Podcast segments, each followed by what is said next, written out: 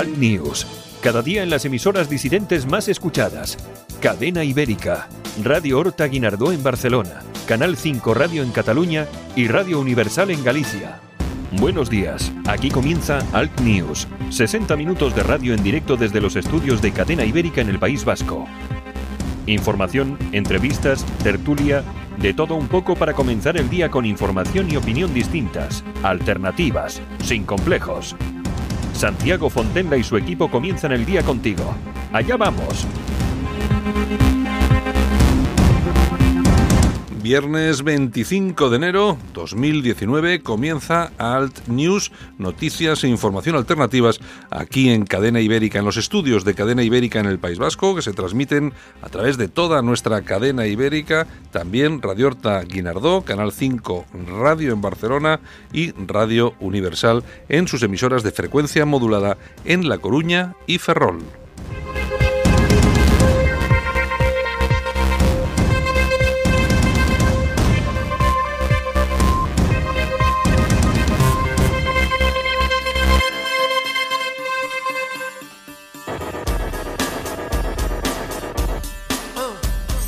Y como siempre, el tiempo, importantísimo. Bueno, primero, saludos cordiales de Javier Muñoz en la técnica y este que os habla Santiago Fontenla. Por supuesto, aquí estamos como cada mañana.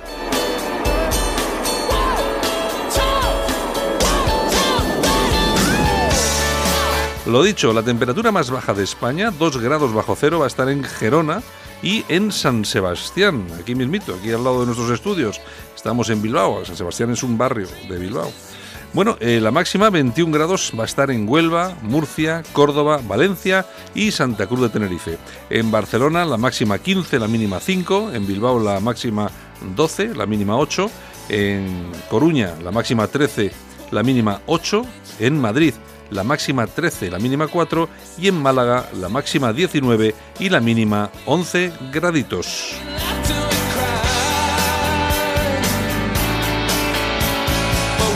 La prensa, bueno, el país, Maduro resiste en el poder por el apoyo de los militares. Sánchez promueve que la UE reconozca al líder opositor. Bruselas denuncia a España por el robo de agua en Doñana. La sanidad pública española tiene un déficit de 4.000 médicos. Y Anne Applebaum, hay que conocer el terror estalinista porque puede volver a suceder. En ABC, Sánchez enfría las esperanzas del pueblo venezolano, evita reconocer a Guaidó y molesta a Bruselas al retrasar el pronunciamiento de la UE a favor del presidente interino. Maduro se confía al ejército y Estados Unidos y la OEA avisan, el tiempo de la mediación ha terminado. En la razón, Sánchez da oxígeno a Maduro al no legitimar el cambio. Reconoce el coraje de Guaidó en una llamada, pero no le avala como presidente. Podemos advierte a su socio que no puede respaldar otro Irak junto a Trump. Ofensiva del PP y Ciudadanos en el Congreso y la Eurocámara para aupar a la oposición. Maduro recibe el apoyo de los militares y los jueces. La última espera de Vicky. La CMNC carga contra el decreto de Ábalos y pide más VTC. Burla del PSOE al Senado con el apoyo de RC y PDCAT. Carmena usa el ayuntamiento para la campaña de Rejón.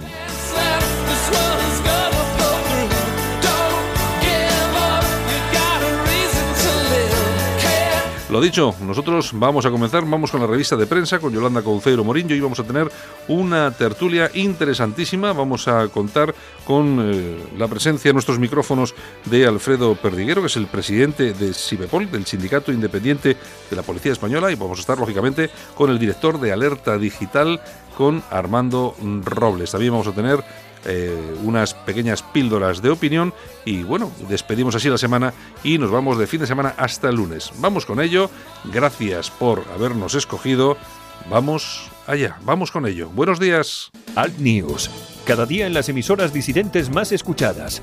Cadena Ibérica, Radio Horta Guinardó en Barcelona, Canal 5 Radio en Cataluña y Radio Universal en Galicia.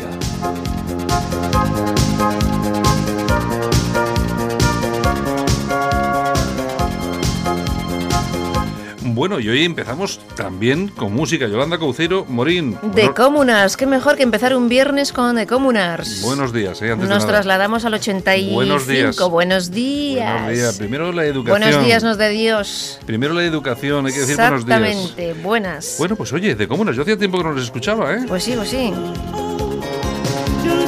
Este es Jimmy Somerville. Somerville, sí, que venía de los Bronsky Beat. De los- qué buenos. Buenos.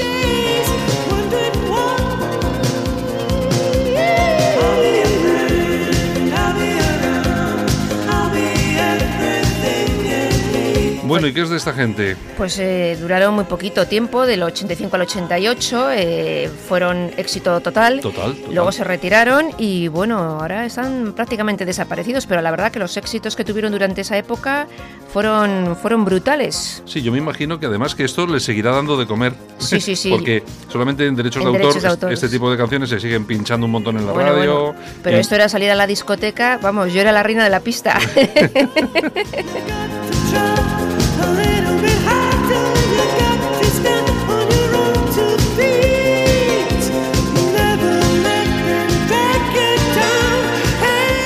Pues sí, siguen sonando. Yo, no- yo me imagino, yo no lo sé, no lo he seguido, pero yo me imagino que Jimmy Somerville algo estará haciendo. Mm. Hombre, ¿eh? me imagino que estará produciendo los típicos grupetes y cosas así. Yo creo que sí.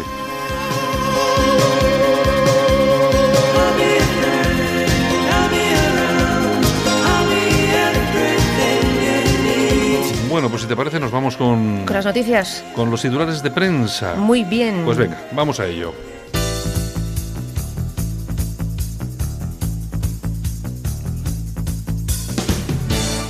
Ahora en Alt News, revista de prensa. Los titulares de los medios alternativos en Internet con Yolanda Couceiro Morín. Buenos días, bienvenida. No, ya te había dicho buenos días. Ains, ¿cómo Bueno, somos? ¿qué, ten- qué tenemos por ahí? Bueno, pues comenzamos con la Gaceta Europea, la Gaceta.eu.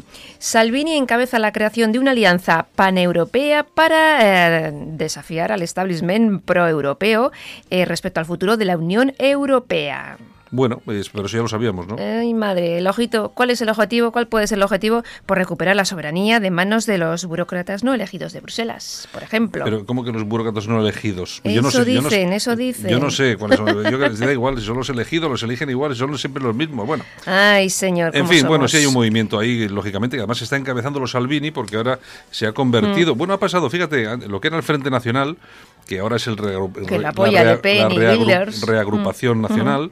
Pues ahora el que ha cogido de verdad fuerza en todo esto de en Europa y tal Salvini. es Salvini. Sí. Y bueno, ahí está, eh, capitaneando este, estas opciones. Bueno, Pues ¿qué ya más? veremos. Nos vamos ahora a ramblalibre.com. ¿Qué más? ¿Qué Car- carta? ¿Hay, hay carta para Hay alguien? carta, hay carta, hay carta para Rocío Ruiz, Rocío Ruiz, que esta es la... la eh, que dijo que la Semana Santa era, pues eh, eso, exacto, rancia. exacto, la de Ciudadanos. La de Ciudadanos, la consejera.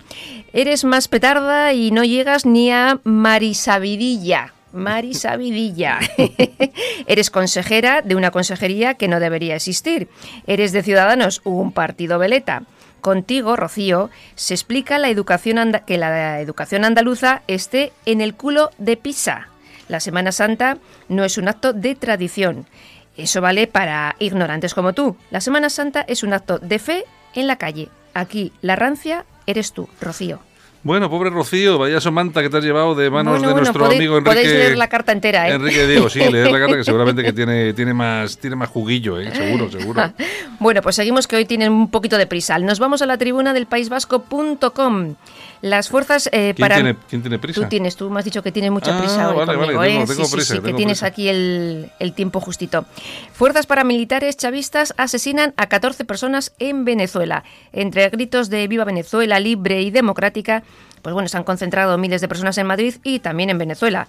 Y mientras, pues la respuesta de Maduro nos ha hecho esperar y bueno, se ha cargado a, a 15, 14, 15 que se sepa. Es la democracia venezolana. La democracia venezolana. Bueno, y hoy que estábamos con los comunas, vamos a poner otra cancioncita a ver qué tal. A ver si os suena, a ver si os suena esta que yo creo que sí. Seguro ¿no? que sí. Vamos a ver, yo creo que sí que va a sonar, ¿eh? yo Que creo que sí. sí. Venga.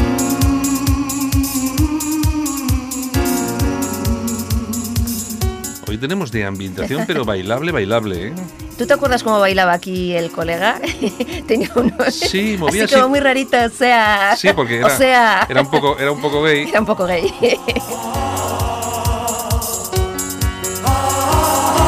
A mí mí el que me gustaba cómo bailaba, pero eh, cómo movía las piernas, era, que no me acuerdo el nombre, era el, ca- el cantante de... mm, ay, ahora, no, siempre que me sale algo no, no me acuerdo. Bueno, cuando te acuerdes me lo dices. Pero bueno, los de... Pero de los 80 sí, el grupo los de, este. Eso, los de Frankie Goes to Hollywood. Ah, Frankie Goes to Hollywood. Era, era impresionante cómo movía las piernecillas, siempre hacía lo mismo, pero quedaba muy bien, muy, ele- muy elegante. Pues este ni te cuento. Bueno, ¿qué más tenemos de titulares por ahí? Pues bueno, infohispania.es, que PP, Ciudadanos y Vox que piden a Sánchez que reconozca a Guaidó como presidente de Venezuela. Pero Bueno. me parece que va a ser que no. No, va a ser que no, y además que lo tiene bastante dificilillo, porque ya ayer vimos que han salido todos los militares Sí, apoyando sí, a Maduro, sí. Mm. así que la cosa no va a estar nada sencilla. La cosa no pinta nada bien. Bueno, Bueno, pues seguimos. Alertadigital.com. Mientras Vox eh, pide repatriar a 52.000 inmigrantes en Andalucía, en Zamora apela a la inmigración buena, entre comillas, para atajar la despoblación. mm, Son palabras de Ortega Smith que ha estado en Zamora. sí, lo que pasa que aquí no sé cuál es la inmigración buena, Eso es. porque la mala, yo sé cuál es la mala, pero ¿y la buena cuál es? La buena será la que paga impuestos y no pide ayudas. No sé. Ya, pero es que esa no va esa- esa no va a ir a- a despoblar Zamora. Eso no va a repoblarlo, o sea, no... Pues va a ser que no, va a ser que no. Ya Eh, veremos. No sé, fin, no sé, no sé, no sé. Venga. Bueno, moncloa.com. Bueno, moncloa.com, Mon- que es lo más, lo más polémico de lo polémico. Exacto, mira, tú fíjate, Feijó quiere desplazar a Vox en Galicia con un discurso más centrista. Sí, sí, sí, Pues sí. lo va a desplazar que no veas tú. Tú, oye, Feijó, Feijó. Sigue centrándote. Tú, tú sigue centrándote, que ya verás cómo te van a centrar, pero en la P calle. Tú- tú Eso, sigue- a mí me decía eh, Ima García de Cortázar hace muchos años, Yolanda, céntrate, céntrate. Y Sí. mira, sí, sí. te acuerdas, ¿verdad? Sí, y que, y que es de ella. Y que se fue a México. Se fue- se tuvo que ir Sí, porque- Se tuvo que ir porque, vamos, era tremendo aquello. Pero es que, vamos a ver, este, es que este PP. yo- es, que no, no- es que no aprenden, ¿eh? O No sea, aprende. no aprenden de ninguna forma, de ninguna manera. Si te, es que vamos a ver. Los que votan a Vox no se están centrando, ¿no? Claro, pues que- copia. no, pero vamos a ver. Eh, el, el- el PP pierde a chorros votantes, por la izquierda y por la derecha. Por la izquierda se van a Ciudadanos y, Y por, la- derecha se van a Vox. Y este se va a centrar. Bien, entonces, eh, eh, ¿tú qué vas a hacer? Vamos a ver.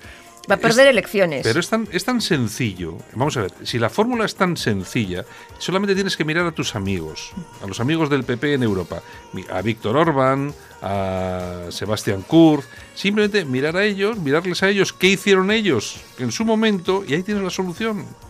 Hay que dar un poco de la derecha y un poco de izquierda. Hay que saber hacerlo, hay que ser inteligente, no hay que tener complejos. no hay porque que si- ser prepotente. porque si tú vas a, a defender determinadas cosas que crees que tienes que defender porque eres un partido liberal y centrista y tal y cual, eso no está reñido en absoluto con que hagas una crítica, pero realmente seria de la inmigración, del Islam, de, yo qué sé, de un montón de cosas. Si la gente, los liberales, vamos a ver, no esos anarcoliberales, anarco, anarco yo qué sé, anarcocapitalistas y ese tipo de cosas, porque esa gente está medio tarada. Pero, Pero bueno, que no, no. pero es que los liberales que te siguen a ti son liberales, fíjate, como el más liberal de los liberales, por lo menos se autodenomina, que es Federico Jiménez Los Santos. Y fíjate lo liberal que es, y mira cómo pone el Islam todos los días en su programa, mira cómo pone. eh, Aprende. No, no aprende, no. Yo hablo con gallegos, con muchos gallegos muchas veces y Feijó lo tienes crudo como sigas así. Eh, Feijóo no va a ganar las elecciones, No, mayoría absoluta. Para nada, para nada. Esta vez no. Bueno, ¿qué Bueno, más? pues seguimos con okdiario.com. Aznar le pide a Sánchez que supere su incapacidad y lidere el reconocimiento de la Unión Europea a Juan Guaidó. Qué manera más bonita de llamarle inútil al presidente del gobierno, ¿eh? Bueno. Su incapacidad. Pues no, pero fíjate que yo no creo que es incapacidad. ¿eh? Yo lo que yo lo que creo es que mm, eh, tiene cierta simpatía por el régimen de Maduro y Claro. no- y, no puede hacer Y nada. perdona, y tiene a Podemos ahí que le está diciendo, oye, no Eh. te pases de listo porque los presupuestos se te acaban y el apoyo también. Effective Wonder. Con lo cual, No, no, vamos a ver, que nadie se equivoque. Aquí tenemos a Pedro Sánchez del esto, pero vamos, el gobierno que tenemos ahora, ahora mismo es, vamos a ver, es un gobierno chavista, o sea, bolivariano, o sea, que nadie se equivoque, o sea, que nadie se equivoque. no gobierna el PSOE. Además, Bueno. además este Pedro Sánchez es eh, al más puro estilo eh, dictador eh, hispanoamericano de estos, su, su Falcon que no falte. Eso, o está en Davos durmiendo Claro. tranquilamente, se ha quedado allí, pues oye, Eso, pues bueno, más pues, da? democracia lo justo. nada, nada, nada. Bueno. Pues igual que Maduro. Bueno, pues nos vamos a ir si quieres con las toñejas. ¿Mm? Sí, sí, claro, claro que nos vamos. Vale, pues se las vamos a dar a Radio Televisión Española con María Teresa o con María Rosa María Mateo al frente. Bueno. ¿Por cuál, ¿Por cuál de las 5.000 cosas que se...? Pues por, eh, vamos a elegir una así al azar, porque según el portavoz del Grupo Popular, la cadena pública pues se ha puesto descaradamente al lado de Maduro. Vamos, es que lo que hablamos, es que vamos, faltaría más. a las órdenes de Pablo. Mandan los que mandan. Exactamente. Y bueno, los aplausos. ¿Para quién vamos a dar? Pues para Pablo Casado. Pues vamos a dar a Pablo Casado unos aplausitos. pues sí, pues porque es el primer presidente del Partido Popular que acude a un homenaje de Gregorio Ordóñez en Madrid. Mm, ¿El primero? El primero. Bueno, eh, ¿quién organizaba este homenaje? Pues la, el COVITE, sí. El COVITE, sí, sí, sí, lo hacía en Madrid. Lo hacían en Madrid. Ah, muy bien. Es donde hay que hacer los homenajes, ¿eh? En Madrid hay que hacerlos, ¿eh? No, aquí también lo hacen también, seguro. Ah, sí. pero no, pero en Madrid hay que hacerlo, ¿eh? Porque que sales así, sales en más medios de prensa y claro, efectivamente. Sí, sí, vale. Bueno, eh, pues, pues esto es todo por hoy, viernes, fin de semana. Pues nos vamos y, bueno, te vas ahora mismo tú. Yo me voy a ir bailando como bailaba el de los Comunars. Venga. Venga, un beso y ah, feliz fin de. Hasta lunes. Hasta lunes. Alt News. Cada día en las emisoras disidentes más escuchadas. Cadena Ibérica. Radio Horta Guinardó en Barcelona. Canal 5 Radio en Cataluña y Radio Universal en Galicia. En Alt News, La Ratonera. Un espacio de análisis de la actualidad con Armando Robles y Santiago Fontenga críticos, ácidos, alternativos, otra lectura políticamente incorrecta de lo que sucede en España, Europa y el mundo, y no nos cuentan. Y hasta Málaga nos vamos como cada mañana. Buenos días, Armando Robles. Buenos días, Santiago, ¿qué tal? El director de alertadigital.com, que está como todos los días aquí con nosotros, ayudándonos en este espacio de análisis para, para estudiar un poco la realidad, que últimamente está bastante, bastante, bastante complicada, ¿y ¿eh, Armando? La verdad es que sí, que hay, hay ahora mismo asuntos relacionados con la vida nacional e internacional que hacen que la crónica, la crónica periodística, la crónica informativa esté especialmente activa, tanto, insisto, en España como en el resto del mundo. Bueno, el, todo el tema venezolano y todo esto, yo, yo, creo que ahí estamos a un, pero a un pasito de, de una guerra civil, ¿eh? Vamos a ver, vamos a ver. Eh, hoy hemos sabido, hoy hemos sabido que hasta Miguel Bosé ha pedido hoy a Pedro Sánchez que se posicione en público sobre la situación en Venezuela. Qué raro. De hecho, bueno, se ha a mí me ha sorprendido, ¿eh? se ha pronunciado a través de las redes sociales mm. horas después de que Juan Guaidó, hasta ahora presidente de la Asamblea Nacional, se autoproclamara presidente para forzar la salida de Nicolás Maduro y le ha pedido que se pronuncie de una forma inequívoca en favor de Guaidó. Pero claro, a, continuación plantea una cuestión. Lo que entiendo, lo que o Pablo Iglesias es un interrogante que planteaba Miguel Bosé. Eh, ¿Le da permiso Pablo Iglesias, señor presidente, para que se pronuncie usted los términos que espera, estoy convencido, una mayoría de españoles? Bueno, ya luego, luego si te parece hablamos un poco más del tema, porque aquí también tenemos los nuestros y, nuestros, nuestros problemas, me refiero. Y bueno, y para comentar con alguno de ellos, pues tenemos eh, con nosotros Alfredo Perdiguero, que es el presidente del Sindicato Independiente de Policía Española. Don Alfredo, buenos días. Hola, buenos días, Santiago. ¿Qué tal? ¿Qué tal estás? Bueno, oye, que me han dicho que has empezado a trabajar hoy mismo. Bueno, ayer, ayer ya firmé después de seis meses, seis meses injustos eh, con un complot que ha hecho la policía, eh, ya que así lo deja claro el informe de la abogacía del Servicio Jurídico de la Abogacía del Estado del Ministerio Interior. Eh, ya digo, está denunciado desde, desde julio, eh, denunciado a la Dirección General de la Policía por vulneración de derechos fundamentales.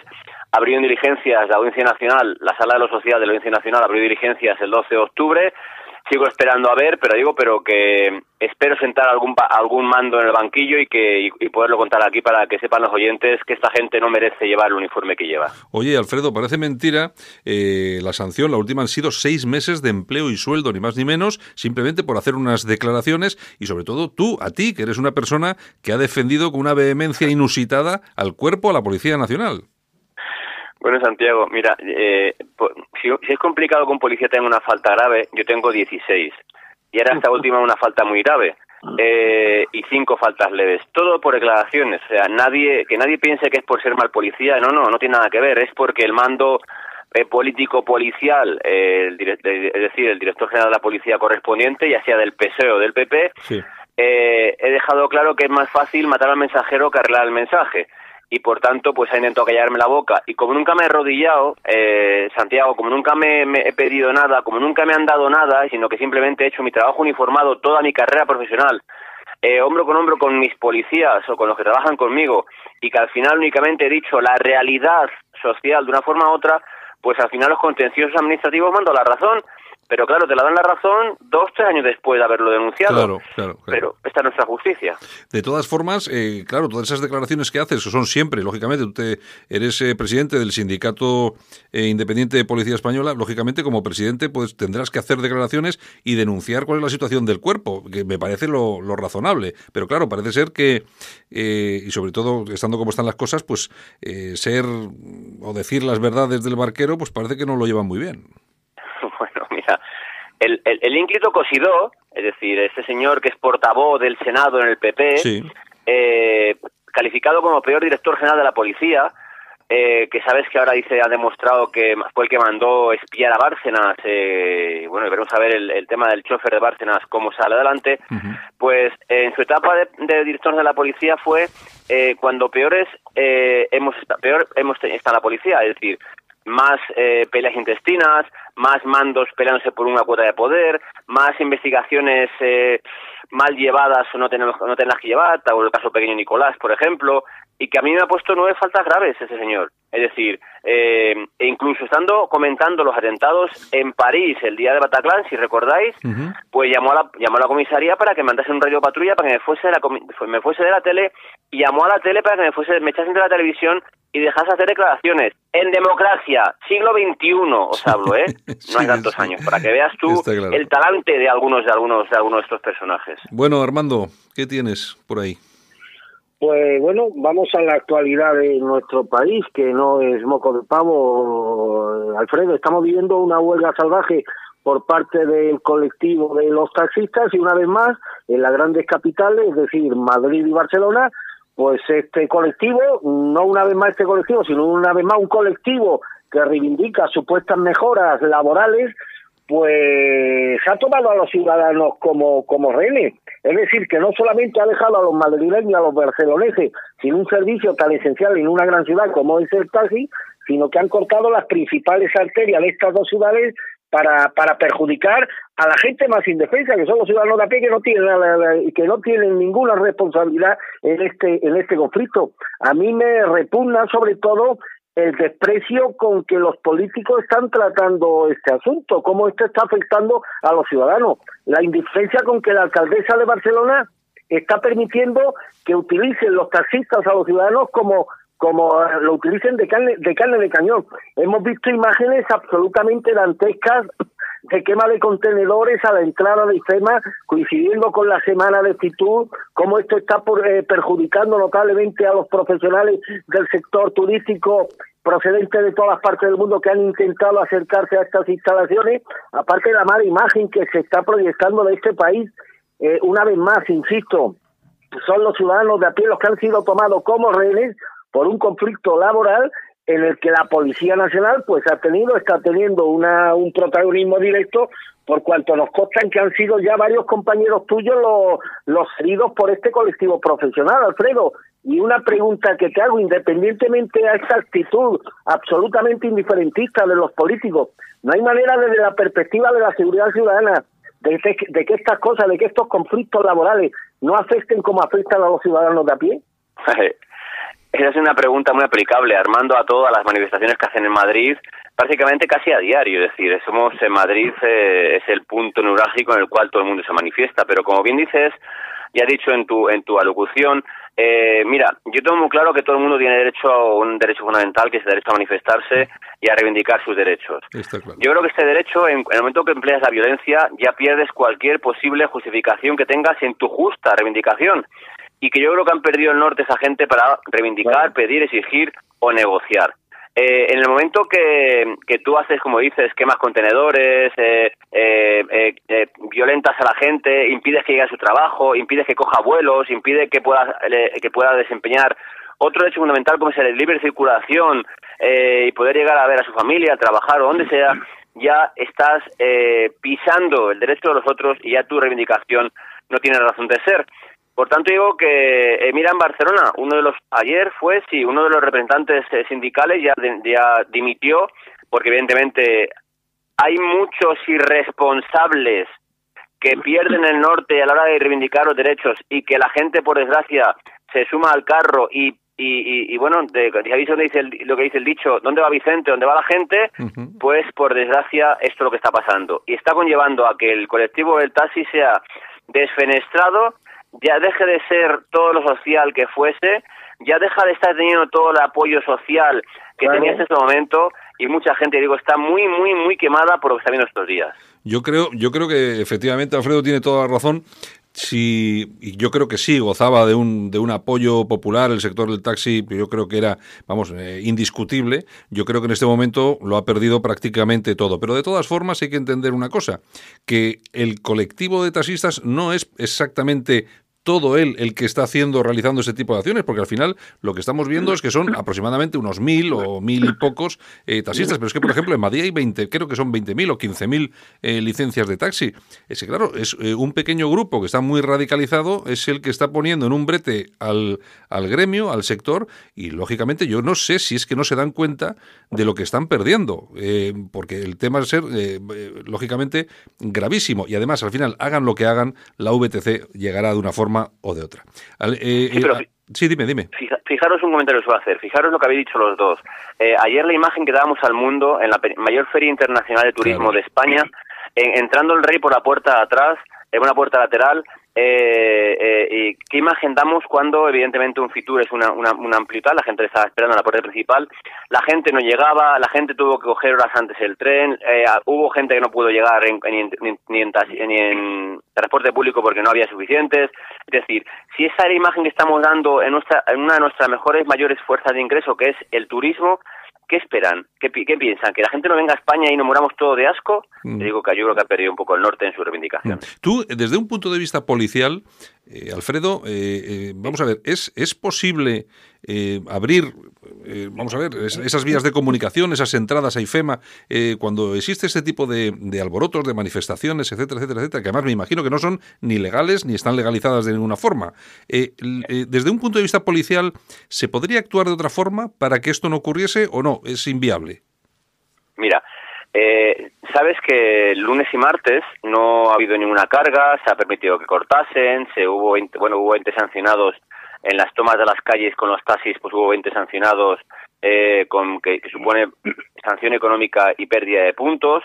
Eh, y fue ayer miércoles a la hora de cortar los accesos al Fitur, ya digo, por, por, por, llegar Su Majestad el Rey, en el cual hubo cargas policiales porque evidentemente ya, ya no se puede permitir que impunemente, como bien dices, e ilegalmente corten las vías de acceso para que la gente no pueda circular. A partir de ese momento, eh, yo te voy a decir, la, fuerza policial se dirige al responsable de aquella gente que está cortando la calle, le dice que se, van, que se, retiren por las buenas, en caso de que no se quieran retirar por las buenas o que la negociación con esa persona no sea eh, no, tenga no prospere, se le dan tres avisos y al tercer aviso se carga. Es decir, no echen, porque algunas voces críticas sí que es cierto, Santiago, que he oído estos días, que la policía, que, que, que tenga un poco más de permisividad, la policía se descarga, hablan hasta en, dos ocasiones con la fuerza eh, manifestante, ya digo, y luego después, una vez que, que persisten en su actitud violenta, es cuando cargan. Pues, entonces, por eso digo que no, que no vale, eh, que no vale decir echar la culpa a la policía, que la policía estamos simplemente para restablecer el orden público y en algunos casos no para hacer, como en este caso no hay detenidos, hay dos detenidos solamente porque, bueno, por atentado a gente de autoridad, eh, pero que no para, no para esto, sino simplemente para restablecer las vías de comunicación y para evidentemente quitar a los violentos de la calle. Está claro, está claro. Eh, Armando. Sí, eh, Alfredo, ¿te consta que haya, que haya habido instrucciones por parte del poder político hacia la policía para que tengan una cierta permisividad con respecto a estas protestas? ¿Te consta? Mira, eh, te voy a decir, lunes y martes, Armando, hubo órdenes expresas de no cargar. Es decir, el lunes y martes lo que hubo simplemente es, bueno, pues presencia policial, ver cómo hacían, cómo actuaban, cómo si se cansaban, si se iban, o sea, evidentemente no hubo nada de nada. Y ya ayer, con todas las quejas ciudadanas, con todas las reclamaciones ciudadanas, es cuando ya alguien se iluminó la bombilla. Sí que es cierto, Armando, que la policía es un cuerpo jerarquizado y que nosotros en muchos casos no tenemos orden de cargar, salvo que la delegación de gobierno nos diga que adelante. Es decir, que en muchos casos no es orden policial, sino que es orden política, para que eh, eh, esa, esa manifestación o, esa, esa gente violenta pues se quite, se, se, mm, quite ese entuerto o se deshaga esa, ese grupo de gente. Por tanto, digo que el, en muy alto porcentaje no es orden policial, sino que es orden política. Alfredo, eh, y vosotros me imagino que, lógicamente, desde, desde la policía conoceréis perfectamente quienes están encabezando todas estas manifestaciones violentas. Yo, algunos los conocemos, pues hay alguna persona que yo no sé, pues no lo conozco, el peseto loco, que lo he visto, creo que lo he visto en algún vídeo en, en algunas redes sociales y tal. ¿Vosotros sabéis perfectamente quién, eh, quién controla todo esto, sabe, ideológicamente, políticamente o no? Simplemente vosotros sabéis que hay incidentes y punto. Mira, Santiago, a mí el que dices el peseto loco este, yo lo he visto en unos vídeos y a mí el, el lunes me lo decía gente en la calle, pero ¿cómo puede admitir este señor que no, yo no había visto nada de él y cuando vi algún vídeo de la guerra, vamos todos, yo dije, pero realmente este señor lidera eh, eh, eh, un movimiento sindical de taxistas o de lo que sea, Increíble. pero realmente, y yo dije, imagínate este señor con un cliente dentro del taxi que discuta con él. yo, yo, vamos, Como para dejar propina. os reís porque tenéis risa, pero imaginaros con ese señor ahí, yo qué sé, que, que es capaz de, de, de, yo qué sé. Entonces, Sí. por eso digo, si este señor, mira, yo estaba en mucha mesa de negociación, pues evidentemente por, por la cosa sindical. Y en la mesa sindical, en la mesa sindical es una mesa de negociación, hay que dar, hay que quitar, hay que poner, hay que sumar, hay que restar, hay que bajarte un poco, un poco para atrás. Yo con ese señor, este señor yo creo que este no es capaz de negociar nada, este señor es, de los que imponen. Y que yo creo que una mesa de negociación no puedes imponer algo, o sea, tendrás que imponer, pero tendrás que ser flexible para lo que impones. Por tanto, eh, alguien tenía que hacérselo mirar, porque evidentemente este señor no va a conseguir lo que quiere el colectivo o la mayoría del colectivo, Claro. yo digo porque yo creo que ante todo hay que tener un poco de sentido común, Sí. aunque sea menos común de los sentidos. Y desde Sí. luego este, la violencia que es la, la, la violencia que preconiza, la violencia que exige y quiere no es no es bueno, pero para nadie, no para los taxistas, para nadie. Claro, tú fíjate que el, el- el- el- yo me imagino que el, el colectivo, el, gran colectivo ese que, se- que está en casa, claro, porque con este tío, a ver quién le lleva la contraria a lo que dices tú, a ver quién es capaz de sacar un taxi, te lo quema, él solo. Bueno, además este que me imagino que ha estado, este creo que ya ha estado condenado porque pegó un tiro en un, en un VTC o, o no sé, alguna Sí, cosa. fue un tiro que fue una pistola de aire comprimido, Sí, pero o- sí, sí, o sea, que quien lleva una pistola de aire comprimido en el taxi para agredir a otro y encima dispara contra un VTC, bueno, pues esto, este es el personaje en cuestión, ya digo que en teoría supone que va a llevar la negociación y que supone que quiere lo mejor para el colectivo, ya digo que a mí, yo cuando vi el vídeo, ya digo que vi- el- el- uno de los dos vídeos que he visto,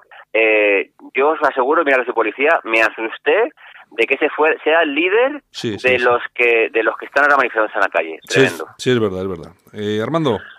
En fin, yo lamento eso, lo que enlazando con lo que comentabas antes, Santiago, que un colectivo que ha sido siempre entrañable y muy querido por la población española, pues que hoy sea un, o sea, un colectivo antipático a los ojos de muchos españoles. Y es que quieran o no, pues todos los sectores económicos, por muy regulados que estén, pues quedan más temprano que tarde desbordados pues por la nueva, las nuevas competencias empresariales. Y os pongo un ejemplo, cuando llegaron las grandes superficies a Madrid, por ejemplo, los pequeños comerciantes no fueron a pedrear los escaparates del corte inglés, se dedicaron a dar un servicio mejor a sus clientes, hicieron lo que Ramón Are- Areces en ese momento no podía, no podía hacer. Y los que no reaccionaron, pues tuvieron que cerrar. Y esto es ley de vida y estamos inmersos en una economía de libre mercado y estas cosas pues hay que, hay que aceptarlas.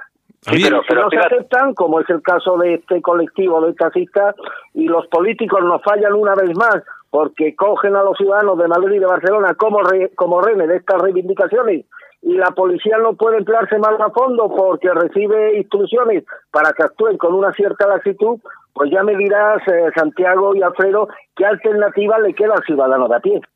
Sí, pero fijaros, eh, eh, esto es, un, eso es una, una movida del Ministerio de Fomento que, bueno, que pasa la bola a la Comunidad de Madrid. ¿Dónde está el señor Ábalos? Porque aquí sale Claro, enseguida claro. a decir declaraciones cuando interesa para decir, como la Susana Díaz, que se tenía que marchar, que debía dar un relevo, que después de no ganar, después de ganar las elecciones en la, en la, en la Junta de Andalucía y no no no no y no, no mandarla de nuevo después de 36 años. Pero aún así enseguida salieron a decir, salió a discutir. ¿Dónde está el señor Ábalos, ministro de Fomento? Que es un problema del Ministerio de, de Fomento, señor. ¿Dónde está este gobierno una vez más para, para arreglar un problema?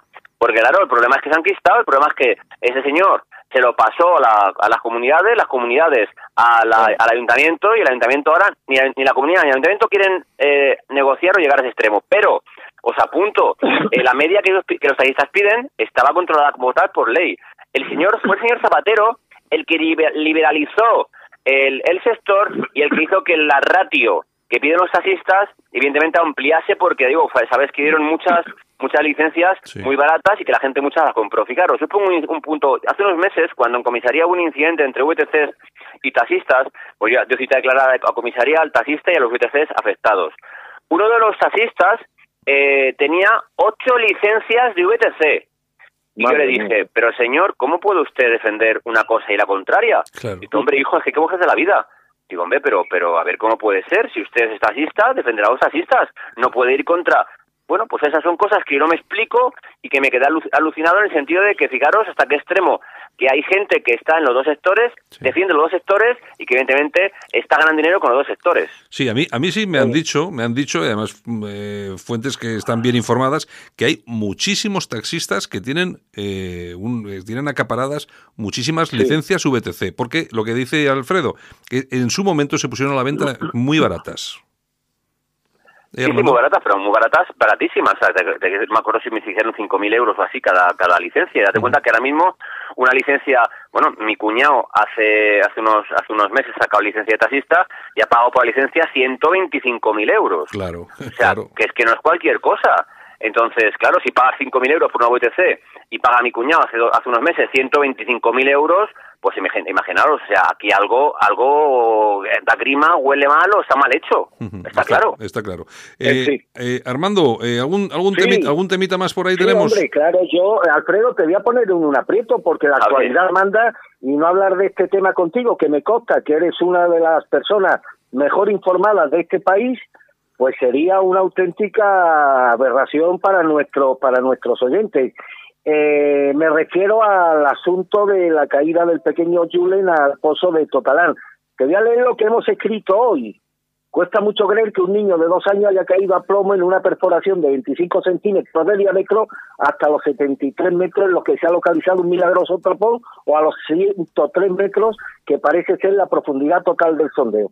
Vamos a ver, Alfredo, más allá del apartado humano en el que todos nos solidarizamos y solamente un mal nacido no podría o no puede alegrarse en estos momentos o no desea fervientemente que esta historia tenga un final feliz, pero más allá de todo esto del drama humano, eh, ¿qué te dista tu instinto de policía respecto a lo que ha pasado en realidad con la caída o la supuesta caída de Julen al pozo de Totalán? Mira, Armando, no voy a especular como tú bien dices porque eh, de momento están los mineros llevan también unas horas trabajando para sacar, eh, para encontrar, eh, llegar al, pozo en el cual está, se supone está Julen, pero los, ya la Guardia Civil abrió, no abrió, no, o sea, las diligencias que han abierto la Guardia Civil vía judicial, que se han comunicado ya en vía judicial en Málaga, ojo, que no son por el pozo en el cual supone que está Julen, que es por la desaparición de Julen Claro, o sea, que, tener en cuenta que lo que estoy diciendo no es por la por la por el, hacer el, el, hoyo aquel eh, el foso ese eh, en, a finales de diciembre eh, ilegalmente eso lo lleva Seprona y lleva una vía diferente. Lo que se ha comunicado vía judicial en Málaga es unas diligencias poli, unas diligencias policiales de la Guardia Civil por la desaparición del niño por eso digo que vamos a, permitirme que no, especulemos. Yo creo que se va a resolver en breves horas, porque evidentemente los, los mineros, estos sí que son valientes, estos ocho, ocho, chavales, eh, chavales, señores o como sea, sí. que son valientes porque luchar y, y, cavar y picar en esas condiciones, yo creo que eso es inhumano, infrahumano, pero bueno. Y ya digo, y que yo creo que Armando, que en estas horas, cuando se resuelva, ya hablaremos. Mira, hay un punto de inflexión en el cual si ves todas las imágenes, eh, a los padres, sobre todo el padre, está siempre acompañado por un psicólogo y un guardia civil. Eh, ahí te lo dejo. Imagina y piensa lo que quieras.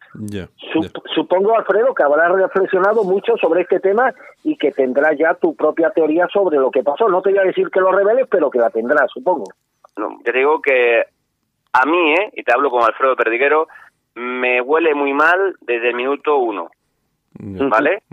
Pero eh, digo que vamos a ser prudentes porque por desgracia van 12 días, ya va mucha gente trabajando, han hecho un trabajo ingente de ingeniería civil en el cual les dicen que tardarían dos o tres meses y han tardado eh, pues 10, 12 días, ya digo, y vamos a ver cómo se resuelve, ya digo, porque ahora eh, no saben si hay una cavidad vacía debajo del tapón, eh, no saben cómo puede llegar el tapón ese de piedra encima de, no saben, no saben. Hay tantas cosas que no sabemos que yo creo que se resolverán en días, pero vamos a preocuparnos estas horas de que eh, rescaten al niño, veremos a ver en qué condiciones y a partir de mañana hablamos de lo que queráis. Sí, las, las condiciones, pues mm, me imagino que el, el, tema pues ya es preocupante porque han pasado 12 días, lo que, lo que comentábamos, claro. y un niño de, de, dos años sin, sin, sin líquidos, eh, eh, sin comida, bueno.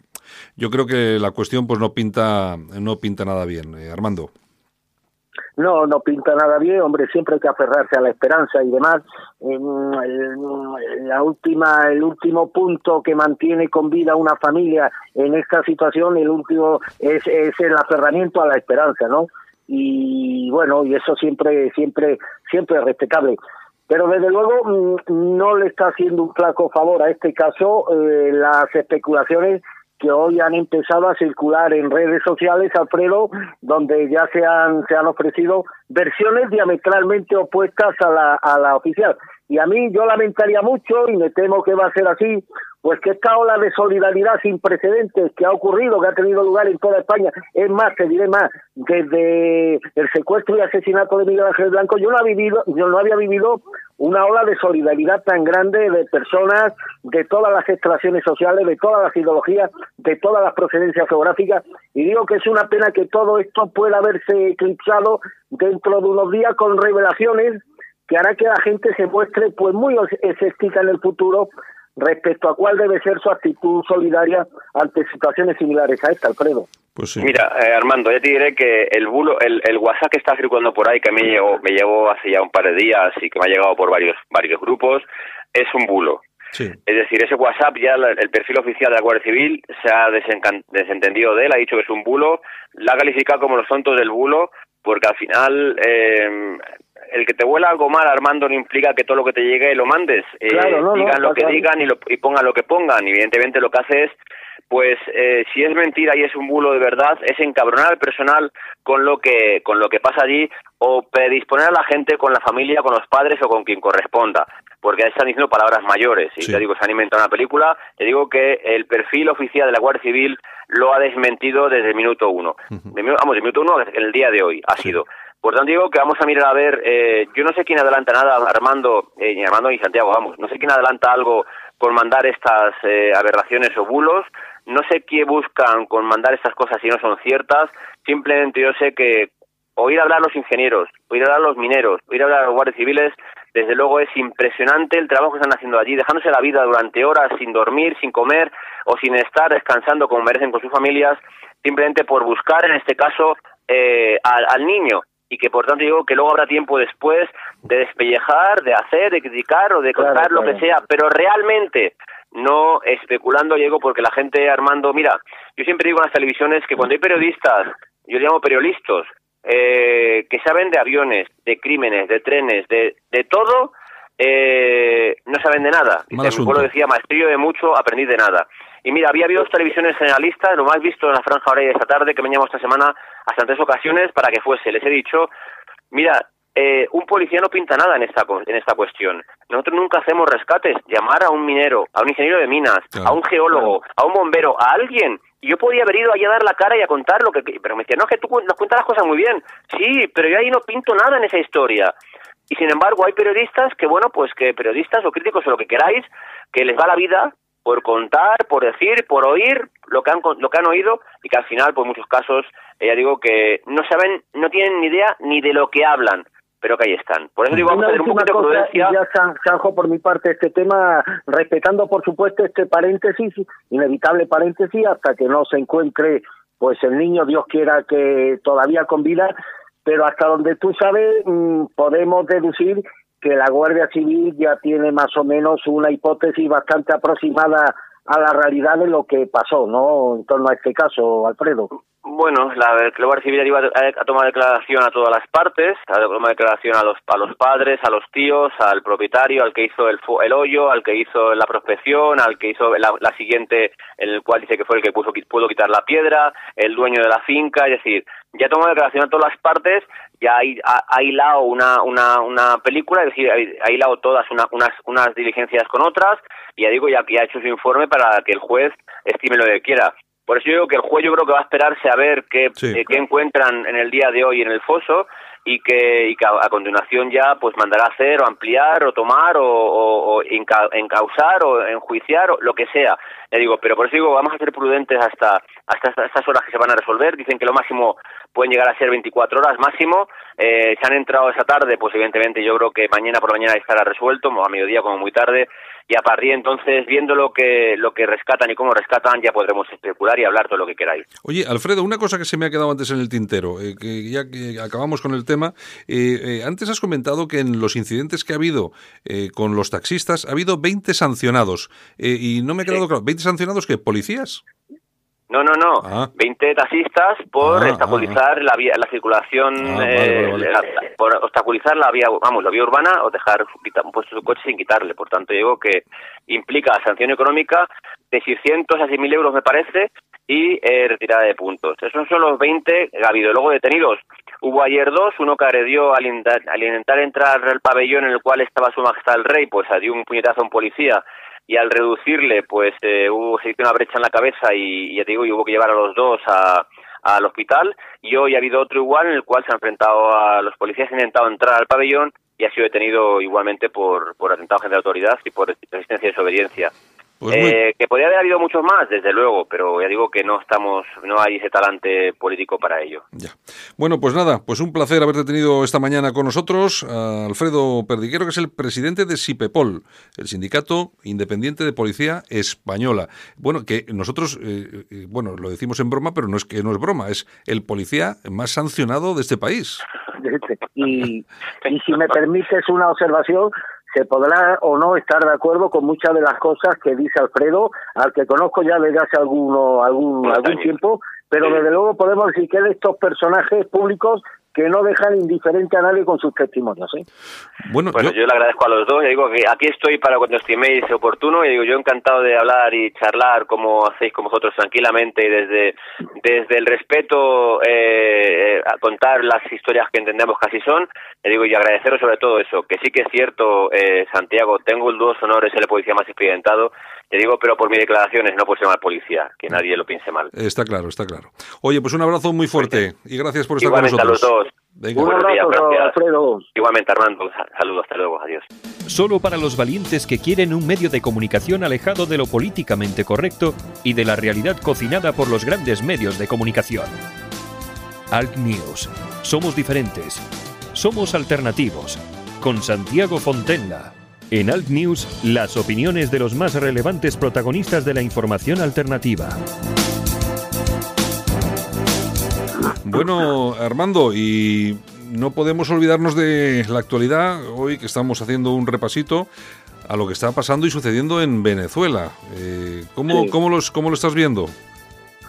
Pues mira, de entrada con indignación por la falta de reacción del gobierno del gobierno español. Hoy lo comentaba al principio del programa, desde, desde, numerosas fuentes se instaba al presidente Sánchez a que reconociera al, al presidente del Congreso venezolano, a Guaidó, y creo que Pedro Sánchez no lo va a reconocer, entre otras cosas, porque Pedro Sánchez es rehén del grupo parlamentario de Podemos y el grupo parlamentario de Podemos no le va a permitir a Pedro Sánchez un reconocimiento expreso del nuevo mandatario de Venezuela. Aquí se están conformando dos bloques y estos dos bloques, o sea, eh, esas dos grandes naciones que lideran ambos bloques, Estados Unidos por un lado, China y Rusia por otro, pues están ventilando en el asunto de Venezuela sus respectivos intereses geoestratégicos, al margen todo ello del drama humano que están sufriendo millones de venezolanos que se han visto impedidos a vivir a, salir del país cinco millones y a vivir dentro pues en unas condiciones de absoluta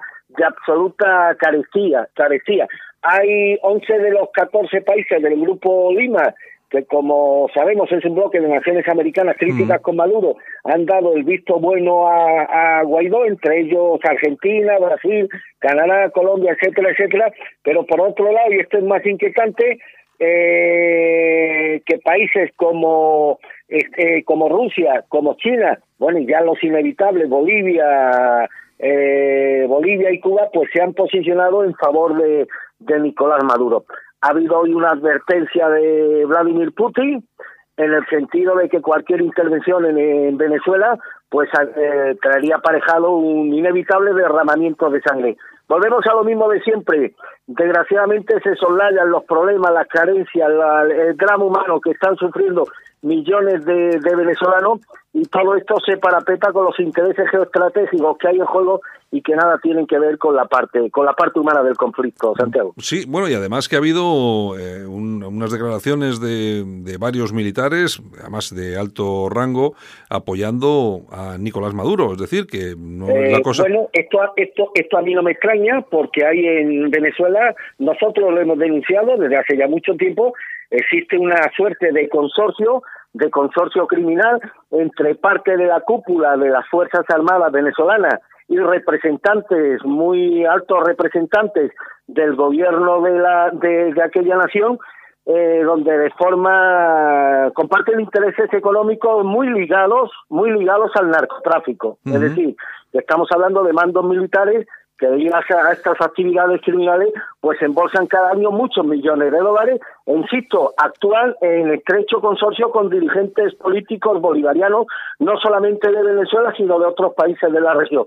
Por lo tanto, si estamos hablando no de las Fuerzas Armadas, sino de una organización criminal directamente vinculada al narcotráfico, como ha sido reconocido oficialmente por la DEA norteamericana y otras instancias encargadas de la lucha contra el tráfico de drogas, pues encontraremos las razones por las que hoy el alto mando venezolano se ha pronunciado de una manera inequívoca y firme en favor de Nicolás Maduro. Y hay un tema que a mí me preocupa, que lo has, comentado tú ahora, lo de Rusia, pero y yo, y yo me imagino que en el, en el centro de esa preocupación y ese apoyo de Trump, de Estados Unidos, a, a Guaidó, eh, se encuentra, una de las razones es que hace no demasiado tiempo Rusia situó aviones, eh, los Tu-160, una escuadrilla, eh, con una capacidad para transportar misiles nucleares en un radio de 5.500 kilómetros, es decir,